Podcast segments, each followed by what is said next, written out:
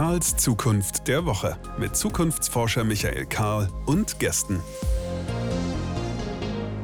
Willkommen zurück. Hier ist Karls Zukunft der Woche. Das ist, wie jeder Mann und jeder Frau weiß, die Plattform für die Reichen und Schönen im Land, auch genannt die oberen 1%.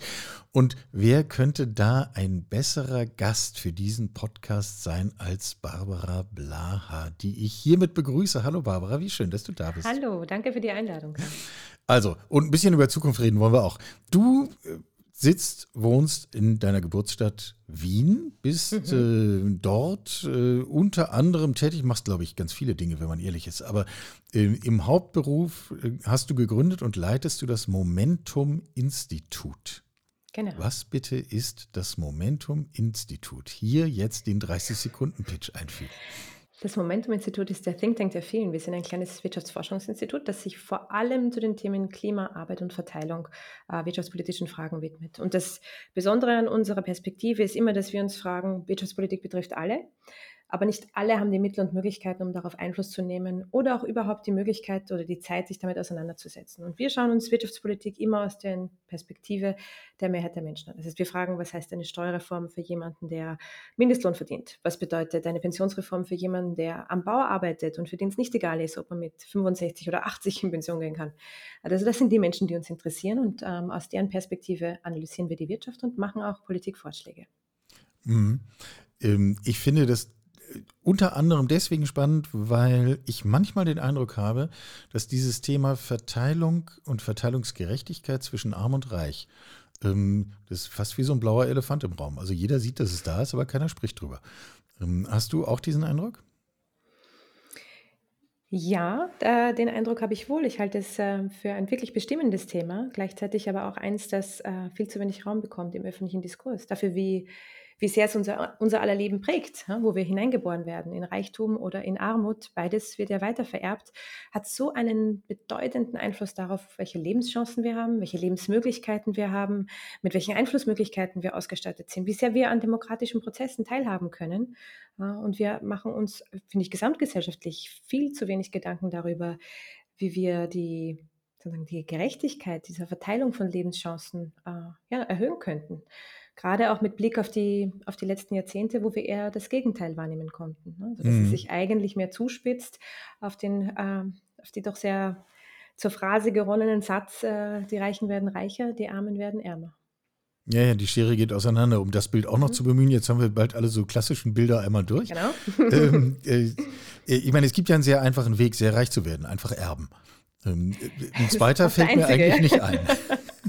wenn man ganz ehrlich ist. Da gibt es eine sehr schöne Untersuchung, die hat das äh, Deutsche Institut für Wirtschaftsforschung gemacht, weil wir wissen ja sehr wenig über Reiche, das muss man ja sagen. Ne? Die mhm. haben es ja äh, sehr gut hinbekommen, dass äh, wir eigentlich über Geld nicht sprechen. Ja, also über Geld spricht man ja generell nicht. Das hat ja eine Schutzfunktion für jene, die das Geld haben, wenn wir über Geld nicht sprechen.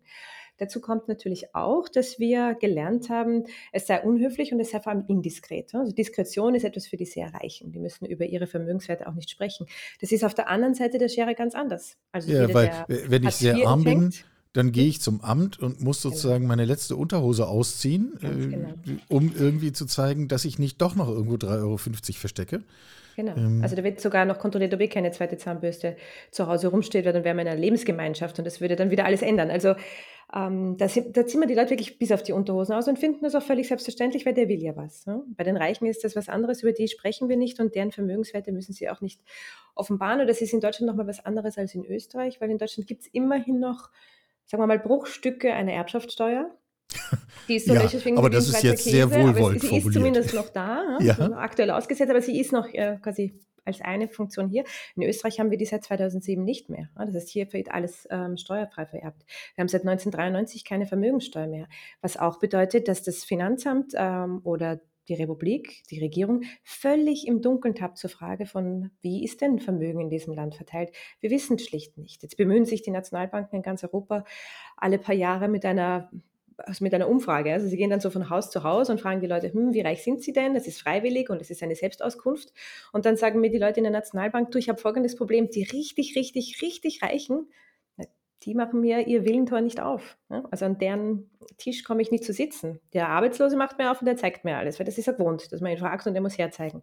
Aber der Milliardär empfängt mich nicht einmal. Das heißt, wir haben auch mit dieser Art von freiwilliger Selbstauskunft nicht die Möglichkeit, die wahren Vermögenswerte wirklich ähm, zu eruieren. Und das bedeutet, dass wir in ganz Europa, überall dort, wo es keine vermögensbezogenen Steuern gibt oder keine, die wirklich in die Tiefe gehen, keine Auskunft über die Vermögenswerte. Und das heißt, dass wir, also, dass uns da wirklich auch Evidenz fehlt für die Politik. Weil wenn ich nicht weiß, wie die Sache verteilt ist, kann ich ja auch nicht beginnen, politische Maßnahmen zu entwickeln, die für mehr Gerechtigkeit sorgen würden. Also da tappen wir wirklich völlig im Dunkeln. Ja, Gleichzeitig gibt es äh, skandinavische Länder, wo Steuerregister öffentlich einsehbar sind, wo ich einfach so nachschauen kann, was ja. verdient eigentlich irgendjemand. Das ist sozusagen ganz mhm. am anderen Ende. Mhm. Ähm, also wo Transparenz ist möglich. Müssen, was sie besitzen. Also es ist völlig selbstverständlich, dass dass da mit einer Transparenz umgegangen wird. Ne? Da kann auch die Kirche nicht sagen, hm, sage ich euch nicht, was mir alles gehört, ja? sondern ist völlig klar. Ja. Ähm, das ist offensichtlich auch im Internet. Ja? Würdest du eigentlich sagen, dass wir ein, wenn jetzt jeder, jede mal so auf sich selbst guckt, dass wir ein halbwegs sinnvolles Bild davon haben, wie reich oder arm wir sind? Nein. Nein, dazu gibt es auch viele Studien, dass es tatsächlich ganz schwer für Leute ist, sich selber richtig einzuschätzen. Und das ist kein Phänomen des deutschen Sprachraums, sondern das sehen wir in vielen Ländern. Wir haben die Tendenz, dass die ähm, ärmeren Menschen sich überschätzen. Die glauben, sie sind reicher, als sie tatsächlich sind. Mhm. Und dass die reicheren Menschen sich sukzessive unterschätzen. Die glauben, sie sind ärmer, als sie tatsächlich sind. Das hat ja auch eine, eine Logik, weil wir haben eigentlich so diesen sozialen Wunsch als jeder Mensch möchte Teil einer Gruppe sein und möchte die Gruppenstandards ja auch einhalten. Ne? Wir bemühen uns, dass wir eben nichts machen, was peinlich ist oder wo wir Normen verletzen. Wir Zugehörigkeit ist wirklich ein tief sitzendes Bedürfnis. Natürlich, genau. Das ist, kommt sogar von ganz früher. Du ja. warst nicht Teil einer Gruppe, dann warst du halt tot in der Steinzeit. Das ganz war halt wirklich wichtig, dass kommt man da mitmachen der Säbelzahntiger ist vorbei. Ja. Genau, genau, genau. Und das ist bis heute so. Und das heißt, äh, es gibt diese soziale Norm von Mitte ist irgendwie gut. Mhm. Oder kann man nicht viel falsch machen, da schwimmt man so mit. Und das heißt, die Armen schätzen sich rauf und die Reichen runter, um eben in dieser Mitte sein zu können. Das führt aber natürlich auch dazu, dass wir im politischen Diskurs über zum Beispiel Besteuerung von Vermögen mit dem Problem zu kämpfen haben, dass viele, oder das heißt viele, die allermeisten gar nicht davon betroffen werden, aber glauben, äh, sie, sie sind vermögend und sie werden mit, äh, sie würden mitbesteuert. Was auch das muss man dazu sagen, auch etwas ist, das sukzessive mit angeschoben wird von jenen, die die Vermögensbesteuerung verhindern wollen. Also es ist kein Zufall, dass wir über Sprachbilder sprechen, wie in Österreich ist das ein ganz häufiges, die arme Oma mit dem Sparbuch ne? oder das kleine Häuschen, das sich die Oma also wirklich vom Mund abgespart Omas kleines Häuschen, das ist so ein deutscher Begriff in der Diskussion. Ganz genau, ganz genau. Aber keine Vermögenssteuer, die ernsthaft diskutiert wird, auch in der Wirtschaftswissenschaft, meint Omas kleines Häuschen. Ne? Ja, natürlich nicht. Und äh, wenn Oma auch noch 500.000 Euro unterm Kopfkissen liegen hat, das ist auch nicht gemeint. Das ist auch nicht gemeint. Das ist auch nicht gemeint. Also ich finde, äh, es wäre auch wirklich hilfreich in der, in der politischen Auseinandersetzung, dass wir da nochmal reingehen mit äh, wirklich hohen Freibeträgen, weil ich tatsächlich finde, wir müssen von dem, aus der Diskussion raus, wo jeder glaubt, ne, aber mein kleines Häuschen von der Oma ist dann besteuert. Das Vermögen interessiert mich nicht. Das Vermögen, das mich interessiert, ist jenes der wirklich überreichen Leute, die vor allem äh, die Unternehmen besitzen. Also es wäre in Deutschland Quant Klatten, das ist in Österreich die Dimatischieds. Also das sind einfach Milliardäre. Um die würde es mir eigentlich gehen, wenn wir über Vermögensbesteuerung also, sprechen. Also lass uns das mal konkret machen. Über mhm. welche Größenordnung von Vermögen reden wir eigentlich, wenn wir über die wirklich Reichen reden? Wir reden noch nicht über 10 Millionen. Nein, äh, das ist tatsächlich, auch das ist noch kein Superreicher. Also jemand, der 10 Millionen hat, der ist natürlich schon sehr, sehr vermögend, das ist klar. klar. Aber es gibt dieses, ähm, äh, im Englischen heißt es uh, Ultra High Net Worth Individual. Ähm, das ist der englische Wort, äh, das englische Wort für, okay, da ist man dann richtig, richtig, richtig reich. Das beginnt bei ungefähr 35 Millionen Euro. Das ist so ungefähr der Wert, ab dem man sich in westlichen Industrienationen quasi Richtung Vermögen äh, bewegt. Gleichzeitig müssen wir uns aber auch ähm, vor Augen halten, die Vermögensverteilung, die insgesamt wahnsinnig ungleich ist. Ist in Deutschland und Österreich ähnlich. Wir wissen, ungefähr ein Prozent besitzt die Hälfte des Vermögens. Mhm. Die andere Hälfte teilt sich hm, so, drei, vier Prozent. Ähm, die Vermögensverteilung im obersten Prozent, ja, in diesem einen Prozent, das 50 Prozent hat, hat aber auch noch einmal so eine Spreizung drin. Das heißt, ich habe die, die gerade so reinrutschen, ja, die haben halt dann ein Haus, das ein bisschen besser gelegen ist und vielleicht noch einen super Job und mhm. Mhm. aber innerhalb dieses obersten Prozents schießt uns das oberste Hundertstel ja noch einmal durch die Decke. Hm, also da müssen wir auch nochmal hinschauen. Aber das sind Vermögenswerte, die können wir uns auch so schwer vorstellen, weil unser menschliches Gehirn für so große Zahlenräume nicht gemacht ist. Mhm. Wir operieren nicht mit Milliarden. Ne? Also wenn man auf die Straße geht und die Leute fragt, wie viele Millionen stecken in einer Milliarde, ich bin sicher, es würden nicht weniger antworten. Keine Ahnung, 10, 100 dass da 1000 Millionen drinstecken, ist schon einmal ein Zahlenraum, den viele gar nicht erfahren, weil sie nie mit Milliarden zu tun haben.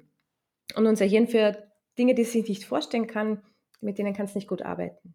Und das führt dazu, dass wir über Superreichtum oder diesen exzessiven Reichtum, von dem ich gerade gesprochen habe, auch so wenig Debatte haben, weil was ich nicht sehen kann, ne, was ich mir nicht vorstellen kann, das regt mich auch nicht auf. Da habe ich kein Bedürfnis, was daran zu ändern. Es ist, als wäre es ein, eine Art blinder Fleck auf meiner eigenen Landkarte. Mhm. Nun stellen wir fest, es gibt eine Ungleichheit und sie wirkt ja. Also mhm. wir können vielleicht gleich noch ein bisschen äh, über die Querverbindung zum Thema Klima sprechen, weil man es da ja mhm. vielleicht, glaube ich, ganz, ganz handfest zeigen kann. Die wenigen ja. sehr Reichen sorgen weit überproportional für, für das Problem, was wir haben. Richtig. Und gleichzeitig erzählen wir den 50 Prozent Ärmeren, dass sie sich irgendwie anders verhalten müssen. Äh, toller Plan, ähm, weil die 50 Prozent dagegen sind und dann muss man nichts machen. Also so wäre jedenfalls meine vorläufige Analyse. Mhm. Ähm, Andererseits, so kompliziert ist das ja jetzt nicht. Also der Gedanke gelingt uns ja jetzt, es gelingt uns ja, diesen Gedanken hier zu formulieren. Fehlt es uns am Willen, an dieser Situation etwas zu ändern oder fehlt es uns am Können? Äh, weder noch, äh, okay. Karl, weder noch. Ähm, Warum machen wir es nicht? Ich finde, wenn wir uns über Vermögen unterhalten und über die Ungleichverteilung von Vermögen, dann müssen wir uns auch über Macht unterhalten. Mhm. Weil das irgendjemand super reich ist und sich damit ein wunderbares Leben macht, das könnte mir ja noch egal sein, wenn ich selber auch genug zum Leben habe. So, ne? Viel Vergnügen. Aber, aber die, die äh, entscheidende Geschichte ist ja, dass mit Vermögen nicht nur Geld gemeint ist oder dass es nicht nur die Funktion hat, dass du halt Geld hast, sondern Vermögen hat noch weitere Funktionen. Und eine ganz wesentliche Funktion von Vermögen ist, dass du unfassbare Macht hast. Wir müssen uns zum Beispiel nochmal herholen, wem ähm, die Zeitungen gehören. Für Deutschland kenne ich die Zahlen nicht im Detail, aber ich bin sicher, es ist ähnlich konzentriert am Printmarkt. Aber in Österreich, müssen wir klar sagen, die, der Printmarkt wird von zwölf sehr reichen Familien dominiert der katholischen Kirche und Raiffeisen, einer großen Bank. Mhm. Das ist es, ja. So, und wenn ich jetzt in die Zeitungen schaue, ja, dann weiß ich aus zahlreichen Umfragen, wir haben uns das im Momentum-Institut mal angeschaut, was uns wirklich interessiert hat. Seit 2005 haben wir, zurück, haben wir zurückgeschaut. Es gibt keine Umfrage, wo ich nicht eine Mehrheit für Vermögenssteuern habe. Also das ist eine stabile Mehrheit insgesamt auch, und das ist, fand ich besonders interessant, unabhängig davon, wie viel, Leute, äh, wie viel Geld die Leute selber haben. Also mhm. ob sie sehr mhm. gut verdienen oder fast nichts haben, in allen gesellschaftlichen Schichten sind, sagen die Leute, nein, es ist unfair und es gehört eigentlich besteuert. Okay, und dann lese ich die Zeitung, auch das haben wir gemacht, zurück bis ins Jahr 2005, haben uns die Kommentare rausgesucht, es waren tausende Kommentare und haben geschaut, sind die für Vermögenssteuern, sind sie dagegen oder sind sie neutral, kannst du auch pro kontra bringen. Und kommen drauf, zwei Drittel der Kommentare, die erscheinen, sind dagegen. Obwohl mhm. zwei Drittel der Leute dafür sind. Also wir sehen hier so eine Schere der, sagen, der gesellschaftlichen Mehrheit und dem, was ich lesen kann, wenn ich die Zeitung aufmache. Das deckt sich. Das heißt, die Kommentatoren Fall. in den Zeitungen sind entweder um Größenordnungen klüger als die Bevölkerung oder äh, sie beanspruchen für sich einfach äh, die Deutungshoheit und bestimmen damit unseren gesellschaftlichen Diskurs. Sagen wir mal so, die zwei Familien, äh, die die Zeitungen besitzen, die wären von einer Vermögenssteuer, wie ich sie vorschlagen würde, auf jeden Fall betroffen. Denn die haben ja. Vermögenswerte, die eher in die Milliarden reichen. Und da wäre dann schon natürlich interessant, auch zu sagen, hier wirkt eine Steuer. Dass wir hier nicht unbedingt die größten Fans einer gerechteren Steuerverteilung sitzen haben, äh, liegt recht nahe. Das heißt, da reden wir schon auch ganz klar über die Frage, wie sehr spielt Vermögen auch eine Rolle innerhalb einer Demokratie. Und da sind wir noch gar nicht bei der Frage, wer kann sich denn leisten, sagen wir mal, eine Partei substanziell zu unterstützen. Da hatten wir zum Beispiel den Fall in Österreich, eine sehr reiche Erbin, auch eine Milliardärin, hat Monat für Monat für Monat 49.999 Euro an eine konservative Partei überwiesen. Warum? Lass mich gerade? raten, wo die Schwelle ja. ist, wo man es veröffentlichen muss. Hm, vielleicht kommen wir drauf. 50.000 wäre dann Rechnungshof veröffentlichungspflichtig. Ja, ja. Also diese Art ÖVP-Abo, das sie da abgeschlossen hat, ähm, kann sich halt nur eine Heidi Horten, also eine, eine sehr, sehr reiche Frau äh, leisten. In dem Fall war es Heidi Horten, es ist ja eh öffentlich.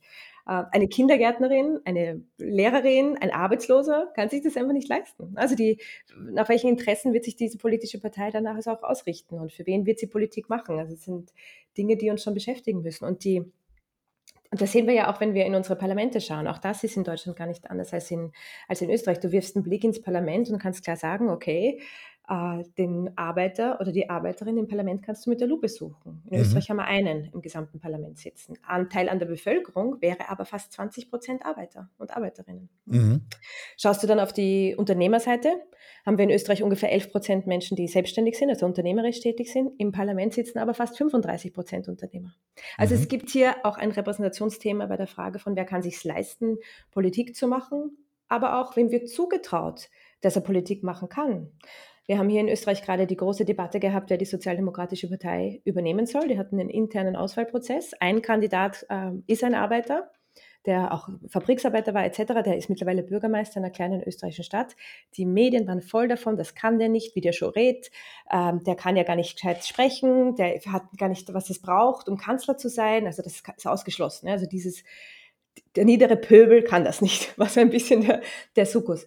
Und das ist dann natürlich, ich meine, das hat ja eine Wirkung ne, auf alle, die sich vielleicht mal überlegt haben, äh, ein politisches Mandat anzustreben. Ne? Die, die, sprechen nicht richtig, sie ziehen sich nicht richtig an, sie verdienen nicht genug. Das heißt, wir haben hier ganz arge Ausschlusskriterien. Ähm, und wenn ich das zusammenrechne, ne, also wer hat die Macht, veröffentlichte Meinung zu machen, Wer hat das Geld, direkten Einfluss auf die Parteien zu nehmen? Wer hat, hat, vielleicht auch das Geld, direkt eine Partei zu gründen? Denken wir an Frank Stronach, der war auch lustig, wollte in die Politik, hat eine Partei gegründet, war im Nationalrat, ist in unserem Parlament. Auch er ein Milliardär. Also das sind Themen, wo ich klar sagen muss, als, als Demokratin muss ich für Vermögensbesteuerung sein. Denn repräsentative Demokratie und unbegrenztes Vermögen geht sich nicht aus ich unterdrücke jetzt, dass wir dieselbe Diskussion, alles das, was du am Beispiel Österreich illustriert hast, nochmal für Deutschland durchdeklinieren. Aber selbstverständlich funktioniert das hier im Grunde ganz genauso. Also man muss sich nur mal überlegen, der Springer Verlag, der immer noch eine hohe Meinungsmacht hat, gehört zu einem erheblichen Anteil dem Investor KKR, der wiederum sein größtes Geld mit fossilen Investitionen verdient. Jetzt darf man mal raten, was es bedeutet, dass die Bildzeitung seit Monaten, vielen Monaten eine Kampagne nach der nächsten gegen den Wirtschaftsminister Wirtschaftsminister fährt. Hm, ja, ist bestimmt Zufall und, nüchterne Analyse. Ähm, der klar sagt, ich will die AfD haben. Also, ja. wo auch, also wir sehen hier schon sehr eindeutig, wie wenig, äh, sagen wir mal, journalistischen Qualitätskriterien da zum Teil auch ähm, sehr reiche Zeitungsmacher verpflichtet sind. Ne? Die, für die gilt das nicht. Ja? Die, die wollen das Land so gestalten, wie sie sich vorstellen. Und das ist in gar nicht so seltenen Fällen gar nicht so demokratisch, wie wir alle glauben miteinander. Also wir müssen gleich noch darüber reden, wie wir aus dieser Nummer rauskommen. Wir können ja jetzt mhm. hier nicht depressiv werden und sagen, Nein, überhaupt nicht, aber verflixt nochmal. Sagen, was ist, damit wir da auch äh, entwickeln können, wie wir rauskommen. Ja, aber nochmal zur Lage, in der wir sind. Ich habe den Eindruck, und äh, so analysiere ich zum Beispiel die Diskussionen, die wir rund um Klimaproteste äh, haben. Mhm. Ähm, ich habe den Eindruck, dass Macht Angst hat. Ähm, mhm. Ich habe den Eindruck, dass dass diejenigen, die du auch gerade beschrieben hast, die sich stabil im Sattel wähnen, zu sagen, hier, ich habe meine Privilegien und ich äh, bin hier auch in einer geschützten Position und ich ähm, verfüge auch über meine Netzwerke und, und all diese Dinge, mhm. äh, schon ein stärkeres Bewusstsein dafür haben, dass diese Phase möglicherweise an ihr Ende kommt und dass dass diese Angst vor Verlust einen Teil der Aufgeregtheiten und auch Irrationalitäten unserer gesellschaftlichen Debatte erklären. So setze ich mir das zusammen. Das würde mich sehr interessieren, wie du das siehst. Mhm. Äh, ich würde das ähnlich sehen. Ich würde sagen, ich finde, es führt zu einer Art Zuspitzung. Aber die Zuspitzung sehe ich weniger in der Polarisierung als in einer Art, äh, nennen wir es Klassenkampf von oben. Mhm. Also wenn klar ist, die Phase des stabilen sozialen Ausgleichs, Wirtschaftsboom, goldene 70er Jahre, da, da, da, ja, kommt an ihr Ende, Neoliberalismus greift um sich, die Dinge werden, der, der Wind wird rauer, Finanzkrise, ne? also das ganze Programm der letzten 20, 30 Jahre, da sehen wir einfach, dass der, ähm, dass der Klassenkampf von oben zunimmt und ich finde, was wir auch wahrnehmen können, ist zumindest mein Eindruck, dass er mit zunehmend autoritären Mitteln geführt wird. Mhm. Also das gibt weniger Beißhemmung und auch weniger Schlaghemmung, ist meine These. Aber es ist mir trotzdem nochmal wichtig auch zu, zu betonen, dass meiner Meinung nach, ähm, dass wir nicht die Phrasen bedienen, naja, das ist so eine Polarisierung an beiden Enden oder irgendwie sowas in die Richtung, denn diese, diese Rede von der Spaltung oder von der Polarisierung, der, diese Rede verschleiert uns was. Das finde ich ja. ist fast das, fast das Wichtigste hier. Es verschleiert uns ein bisschen die antidemokratische Radikalisierung der Rechten. Mhm. Weil das ist auch ein, ein neuer Wert. Ich meine, Österreich ist da Deutschland noch mal ein bisschen voraus. Wir haben schon länger eine rechtspopulistische Partei, die ähm, äh, ja, man könnte am Beispiel Österreich lernen, dass das keine gute Idee ist, sowas zu haben, aber bitte, das. Äh Richtig, aber wir haben sie jetzt irgendwie schon, also seit ich politisch denken kann, also seit den 80ern spielt die eine große ja, Rolle. Ja. Äh, spätestens in den 90ern dann unter Jörg Haider hat sie wirklich ganz massiven, auch diskursive Macht äh, bekommen. Aber die antidemokratische Radikalisierung der Rechten finde ich bemerkenswert. Und da kann man natürlich sagen, okay, das ist der rechts, äh, rechtskonservative, rechtsextreme Rand. Das ist da, das eine Spektrum, das man mit Sorge beobachten muss. Aber das andere, und das finde ich, das macht mir wirklich schlaflose Nächte, sage ich dir ganz ehrlich. Das andere ist die extreme antidemokratische Radikalisierung der konservativen Parteien. Mhm. Damit meine ich nicht die Rechtsextremen, mhm. sondern meine ich die mhm. gutbürgerlichen, die klassischen die Konservativen. Ja, genau, die eigentlich Volksparteien waren oder sind, ja, für kleinere Volksparteien als früher, aber immer noch große Wählermassen mhm. mobilisieren können eigentlich, die auf den Erfolg der Rechtsextremen schauen und für sich selber ja auch spüren, okay, da geht gerade was zu Ende die Art von, von Geschichte, die wir uns immer erzählt haben, die funktioniert jetzt irgendwie nicht mehr. Hm? Damit fahre ich keine Wahlerfolge mehr ein. Die, die, die, die Taktzahl hat sich erhöht. Es gibt, also hm, da ist irgendwie gerade was im Umbruch. Wir wissen noch nicht ganz, was ist das Neue, was kommt, aber das, was jetzt ist, wird so nicht sein äh, für viel länger mehr. Natascha Strobel hat das in ihrem Buch wunderbar beschrieben. Und sie sagt, da gibt es jetzt zwei Strömungen. Wunderbares Buch, tun wir in die Show Notes, damit Buch, jeder das äh, lesen kann, der, die das möchte. Genau. Und es gibt da zwei wesentliche Gedanken darin, dass sie sagt, okay, ähm, die, die konservativen Parteien können sich in zwei Richtungen entscheiden. Entweder sie sagen, wir wollen zurück, wie es früher war. Mhm. Wir wollen dahin zurück, wo wir herkommen. Die erinnert euch die guten 70er und 80er, da war es so schön und alles, was jetzt ist, ist ein kurzer Irrtum der Geschichte, kurze Unruhe, aber dann wird es wieder gut. Lasst uns zurückgehen. Ja, so. Und dann gibt es den anderen Teil in den konservativen Parteien, also eine andere Strömung, die klar sagt, ihr könnt aufhören mit dieser Fantasie von früher. Äh, das wird nicht funktionieren und das wird auch nicht mehr zurückkommen. Wir werfen den demokratischen Ballast ab und bauen die Demokratie in Richtung illiberale Demokratie um, weil da müssen wir hin, das funktioniert. Siehe Ungarn, siehe Visegrad-Staaten, siehe und so weiter und so weiter und so weiter. Ich glaube, es ist noch nicht in allen Parteien entschieden, wer da gerade die Oberhand hat. Wir waren in Österreich knapp, wirklich knapp, knapp, knapp, knapp am Umbau. Mhm. Dass der nicht funktioniert hat in Richtung Urbanisierung, lag nicht an den demokratischen Schutzinstitutionen, es lag auch nicht an den Medien, sondern es war im Wesentlichen wirklich ein historischer Zufallsfund mit dieser Festplatte, die die Chats hochgebracht hat, wo die Löschung nicht funktioniert hat. Also hätte es das nicht gegeben, wäre Sebastian Kurz heute noch Kanzler. Und die Medien wären bereits unter der Kontrolle, die Staatsanwaltschaften wären zurückgebaut worden und der Umbau der Justiz hätte schon gegriffen und so weiter und so weiter und so weiter. Ähm, das finde ich ist immer so ein erstes Alarmsignal. Also wenn, wenn Regierungen und Regierungschefs anfangen, ähm, die Justiz offensiv anzugreifen und offensiv umzubauen, dann ist das der erste Schritt in Richtung, wir, wir marschieren raus aus der repräsentativen Demokratie und nennen es dann illiberale Demokratie. Aber es ist ein autoritäres System, in das man eigentlich hinein möchte. Und das ist es, was mir so Sorgen macht. Und ich finde, darüber wird auch zu, oder kommt mir vor, darüber wird auch, darüber diskutieren wir zu wenig. Wir schauen immer so, oh, die Extreme, hm, das ist die letzte Generation und dort ist die AfD. Ist das nicht arg, diese Extreme? Ich sage, unser eigentlich gesamtgesellschaftliches Problem ist die Radikalisierung der konservativen bürgerlichen Mitte weil die keine Hemmungen schon langsam mehr hat, wirklich nach rechts zu gehen und zu sagen, wir bauen den Staat um, um unsere Machtposition zu behalten. Ne? Das meine ich mit, ja, ja, sie greift ja. zu zunehmend autoritär. Ich bin, ich bin völlig bei dir, was ähm, dieses Gerede von Spaltung, mhm. ähm, du hast es verschleiernd genannt und ich möchte das gerne nochmal deutlich unterstreichen, mhm. weil das Gerede von Spaltung tut immer so, als hätten wir Extreme auf allen Seiten. Mhm. Ähm, und als wäre das Problem, dass sozusagen die Extreme sich auf allen Seiten immer weiter nach außen bewegen. Und ich glaube, das ist ein klares Zerrbild, ja. äh, weil die Extreme, die wir haben, stehen rechts ähm, und nicht links. Ja. Ähm, ich führe oft Diskussionen, wenn wir über Zukunft von Klima und Zukunft von Gesellschaft äh, streiten, und äh, versuche das dann immer zuzuspitzen und zu sagen, also äh, bitte das, was wir im Moment äh, zum Beispiel an Klimaprotesten erleben, lässt bei mir nur die Frage zurück, warum verflixt sind die so friedlich? Also wo sind denn die Extremen, die eigentlich angemessen wären? Die sehen wir ja noch gar nicht. Da kleben sich Leute auf die Straße und fordern die Bundesregierung auf, sich an eigene Gesetze zu halten. Also da war Protest in meiner Jugend irgendwie wilder.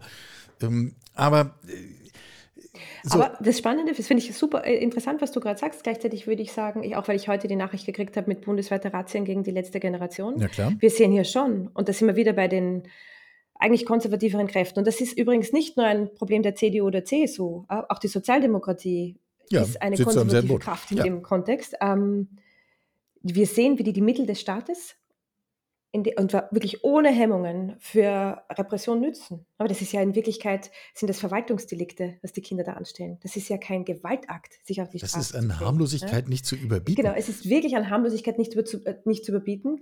Äh, da laufen Gerichtsverfahren, die Leute werden eingesperrt. Ähm, da kommen, also jetzt haben wir bundesweite Razzien, wie ich heute gelesen habe in Deutschland draußen, weil ah, es könnte eine Terrororganisation sein. Also die Art und Weise, wie der Staat äh, hier, wenn du so möchtest, reagiert, in einer völlig überschießenden, absurd, ähm, ja fast schon selbstgewalttätigen Art und Weise, ja, ähm, wäre meine Sorge, und ich könnte es vielleicht sogar ein Stück weit nachvollziehen, wie lange wird es denn dauern, bis die Gegenseite sich ebenfalls radikalisiert?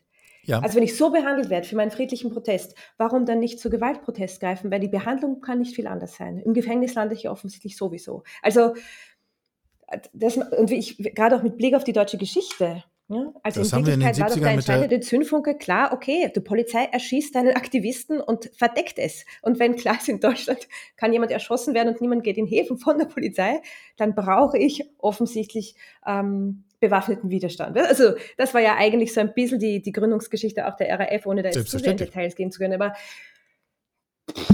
da wäre ich einfach sehr vorsichtig ähm, in der Frage von wie gehen wir Und jetzt könntest du es ja noch auf die Spitze treiben, könntest sagen, wenn ich jetzt ähm, derjenige bin, der das Gefühl hat, meine, meine stabile Welt voller Privilegien geht gerade unter und ich muss sie gerade neu sortieren und mir ist eigentlich jedes Mittel recht, um genau das sicherzustellen, dann freue ich mich doch über die Radikalisierung auf der anderen Seite, weil mir das alles leichter macht.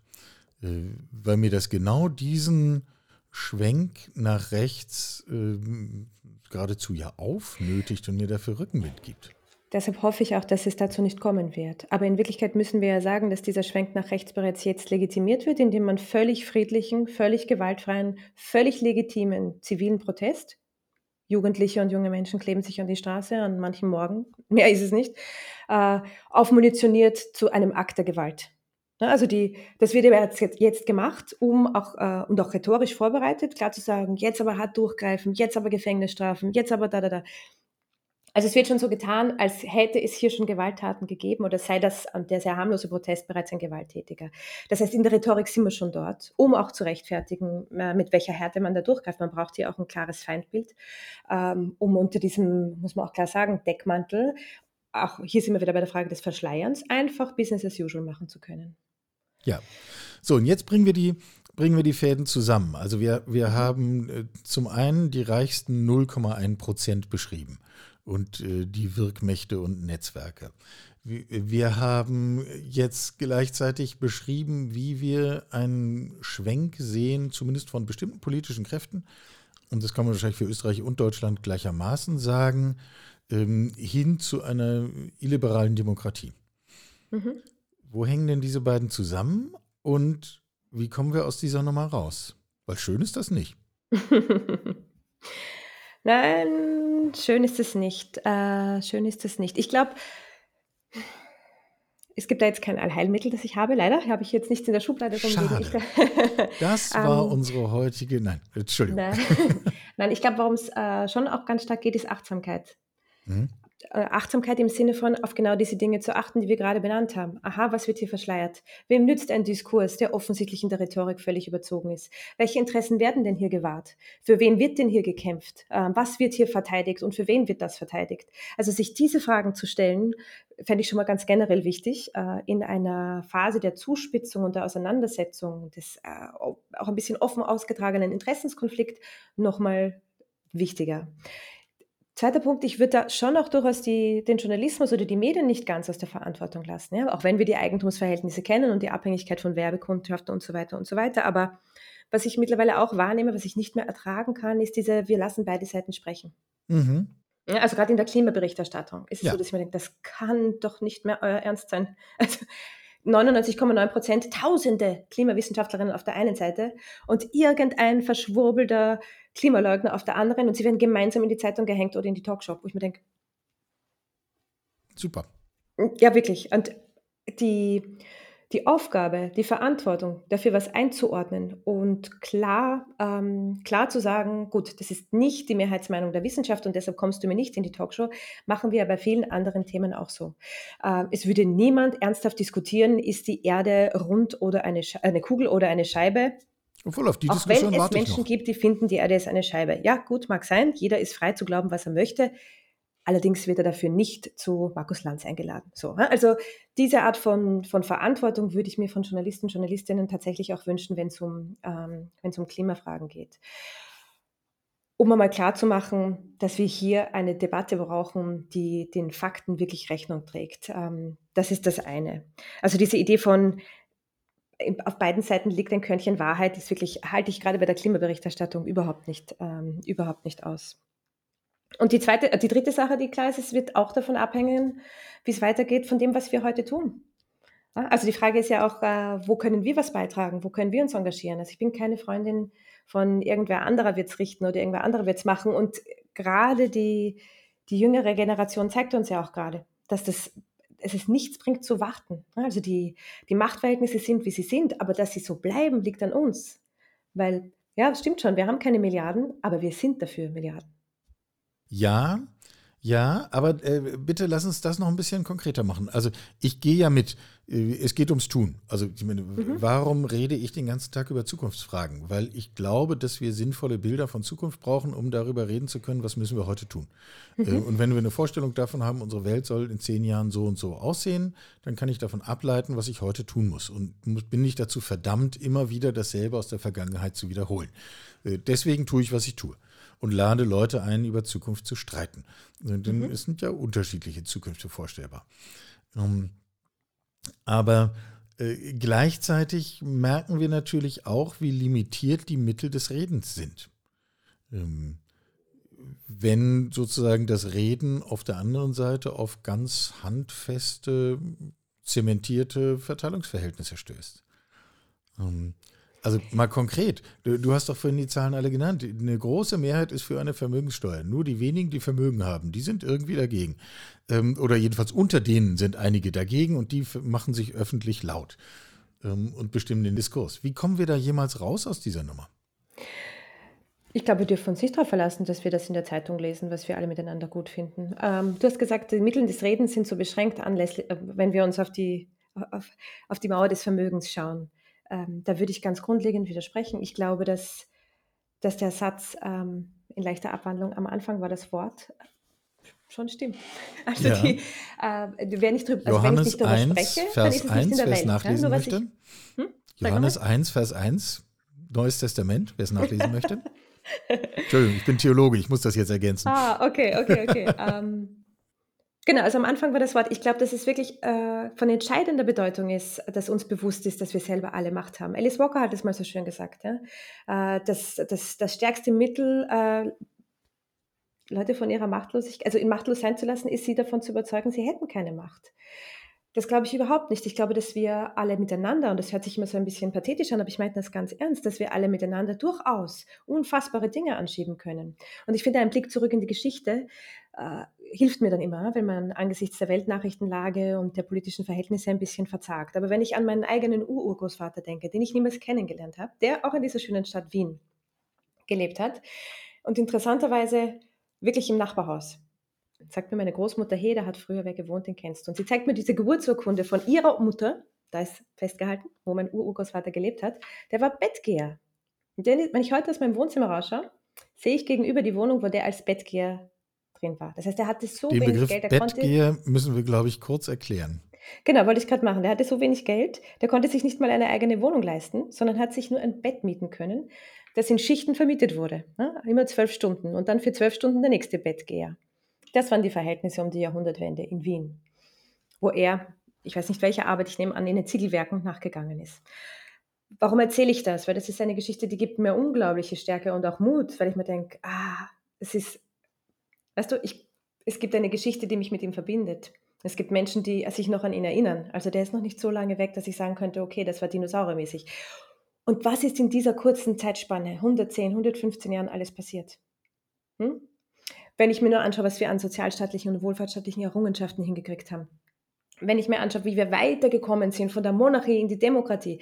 Also es sind ja unfassbare Umwälzungen passiert in so einer kurzen Zeitspanne. Dann denke ich mir noch die ganzen Sachen, die rund um die Frauenrechte passiert sind. Was wir als Frauenemanzipation hingekriegt haben. In den letzten 70 Jahren hat, haben wir vorher 5000 Jahre lang nicht zusammengebracht. Also die, die, der, der Fortschritt der war ja da und den kann ich sehen. Ich weiß nur, weißt du, wenn ich nur aufs Heute schaue, habe ich mir das Gefühl, ach, ich kann dem Gras beim Wachsen zuschauen, nichts passiert. Man muss manchmal so ein bisschen rauszoomen und sich denken, na, da passiert eine ganze, ganze Menge. Und das Zweite, was man sich herholen muss, und das ist auch extrem wichtig, man kann Fortschritt oder dieses Moment des Kippens, wo was in Richtung Gerechtigkeit kippt, niemals vorhersehen. Kein Historiker, keine Historikerin, kein Soziologe, kein Wirtschaftswissenschaftler konnte irgendein größeres weltgeschichtliches Ereignis vorhersehen. Hättest du jemanden 1912 befragt, wie lange gibt es noch einen Kaiser? Hätte der sicher nicht gesagt, 1918 ist die Sache vorbei. Hättest du ähm, vor ein paar Jahren die Leute ähm, gefragt, na, wie schauen wir aus, ähm, wird, ähm, wird die UdSR zusammenbrechen oder die DDR, hätten die Leute auch nicht gesagt, das wird so schnell passieren. Der Moment des Kippens ist einer, den kann man schwer präzise vorhersagen. Aber es kippt ganz sicher nichts, wenn man nicht am Weg dorthin schiebt und schiebt und schiebt und schiebt und schiebt und irgendwann rollt's. Wann das ist, I don't know. Weiß ich wirklich nicht. Aber muss ich schieben? Unbedingt. Und da sind wir wieder bei der Frage von, wie sehr hilft äh, das Reden? Ich ja. habe nicht die Mittel und Möglichkeiten, mir eine Zeitung zu kaufen. Ich kann auch keinen Fernsehsender gründen, aber jeder und jede von uns hat Öffentlichkeiten. Wir haben Familien, wir haben Arbeitskollegen, wir haben äh, Großeltern, wir haben Nachbarinnen. Es gibt unviele, unfassbar viele soziale Gruppen, in denen wir uns bewegen. Überall dort haben wir Einfluss. Und was wir aus der Forschung auch wissen, nichts ist stärker als das, was mir jemand sagt, dem ich vertraue. Das ist hundertmal stärker als das, was ich in der Zeitung lese. Hundertmal stärker. Das heißt, dieser Macht muss ich mir bewusst sein. Ja, das sind vielleicht keine Hunderttausende, die ich erreiche. Zugegeben. Aber wenn Hunderttausende jeweils zehn Leute anschieben, dann sind es Millionen. Habe ich auch meine Millionen. Also es ist wirklich, was ich vorhin gemeint habe, es stimmt schon wegen. Wir haben keine Milliarden, aber wir sind Milliarden. Und ich glaube, auf, auf, das muss man sich ähm, auch mal wieder berufen. Ist gar nicht so einfach, wenn wir die letzten 20, 30, 40 Jahre gehört haben. Äh, jeder ja, für sich und, und, Einzelkampf und ich AG und bla bla bla. Eh, ja, alles richtig. Wir sind alle Individuen. Aber ja. zusammen kippt man ich würde halt übrigens, mehr an. Äh, zu, diesem, äh, zu diesem Kippen, da würde ich gerne noch eine Anmerkung dazu machen. Also ich bin mhm. bei dir. Wahrscheinlich hätte niemand Mitte der 80er Jahre oder kaum jemand Mitte der 80er Jahre äh, sinnvoll vorhergesagt, äh, in welchem Monat genau die Mauer zwischen Ost- und Westdeutschland fällt. Ähm, Gleichzeitig war es natürlich möglich abzuschätzen, dass das Wirtschafts- und damit auch das, das Staatswesen der DDR kurz vorm Ende steht. Ähm, ja, also sozusagen die, die, Tatsache des Kippens. Die Tatsache des Kippens ist nochmal etwas anderes als die Frage, wann passiert es konkret. Na, und auch wohin kippt Ja, Weißt du, genau. also ich sehe, okay, da geht was zu Ende, man könnte ja dann auch klar, weiß nicht, da schwenkt man nochmal Richtung Faschismus oder da hätte auch irgendwas anderes auftauchen können. Es hätte auch ein offener also, Krieg ausbrechen können, schon, äh, schon klar, genau. selbstverständlich. Selbstverständlich. Genau. Und ich glaube, darum äh, ist weniger die Frage, äh, brauchen wir jetzt noch zwei Jahre oder sieben oder fünf Jahre, bis wir angemessene, anständige gesellschaftliche Maßnahmen, zum Beispiel im Kontext Klima, verabreden? Ähm, das ist mir eigentlich relativ wurscht. Mich interessiert mehr die Frage, haben wir Grund zur Annahme, dass es uns in zehn Jahren gelungen sein wird. Ähm, also ist eigentlich das, haben wir ein Bild einer Gesellschaft vor Augen, die das schafft? Wir haben die Pflicht zum Optimismus. Ich das bin haben wir zu 1000 Prozent ähm, bei dir. Genau, ich glaube, niemand schließt sich gerne einer Sache an, wo man, wo man sagt, ach so, das wird eh nichts. Also ja, nee. also da macht keiner mit. Nee. Von dem her, klar kriegen wir das hin. Äh, sonst kriegen wir es ganz sicher nicht hin. Also das meine ich mit der Pflicht zum Optimismus. Man muss mit unglaublicher Zuversicht auf die Zukunft zuspazieren, weil nur dann möchte ich Teil davon sein. Ich möchte nicht in eine Zukunft gehen, wo ich mich davor fürchte oder wo es schlechter ist als heute ähm, oder wo, wo es uns nicht gelungen ist. Also ich, erst der Glaube daran, dass es möglich ist, macht es überhaupt möglich. Weißt du, ich meine? Absolut. Mhm. Absolut. Wir haben die Pflicht zum Optimismus. Genau. Ja. Bei manchen dieser Podcast-Folgen müssen wir hinterher länger drüber nachdenken und sagen, was könnte eigentlich ein wirklich guter Titel sein. Ich glaube, den für diese Folge haben wir gerade schon gefunden. Und äh, all denjenigen, die bis hierher uns gefolgt sind beim Zuhören, äh, die können sich jetzt bestätigt fühlen und sagen, oh ja, das kommt ja doch auch in der Folge vor. Das ist ja schön. Ähm, Barbara, ich danke dir sehr, denn ähm, ich glaube, damit haben wir es zugespitzt. Wir haben die Pflicht zum Optimismus, wir müssen das tun und wir sind viele und darauf vertrauen wir. Oh, genau. Dann so, also vielleicht ein kleines Bild noch zu ergänzen. Ich glaube einfach, es geht nicht darum, die Ärmel hochzukrempeln, es geht darum, dass die Ärmel immer hochgekrempelt bleiben. Genau. Ähm, da gehören sie hin. Da und das machen wir. Danke für deine Zeit. Ich sage danke für die Einladung. Es war ein schönes Gespräch. Vielen Dank. Sie hörten Karls Zukunft der Woche, ein Podcast aus dem Karl Institute for Human Future.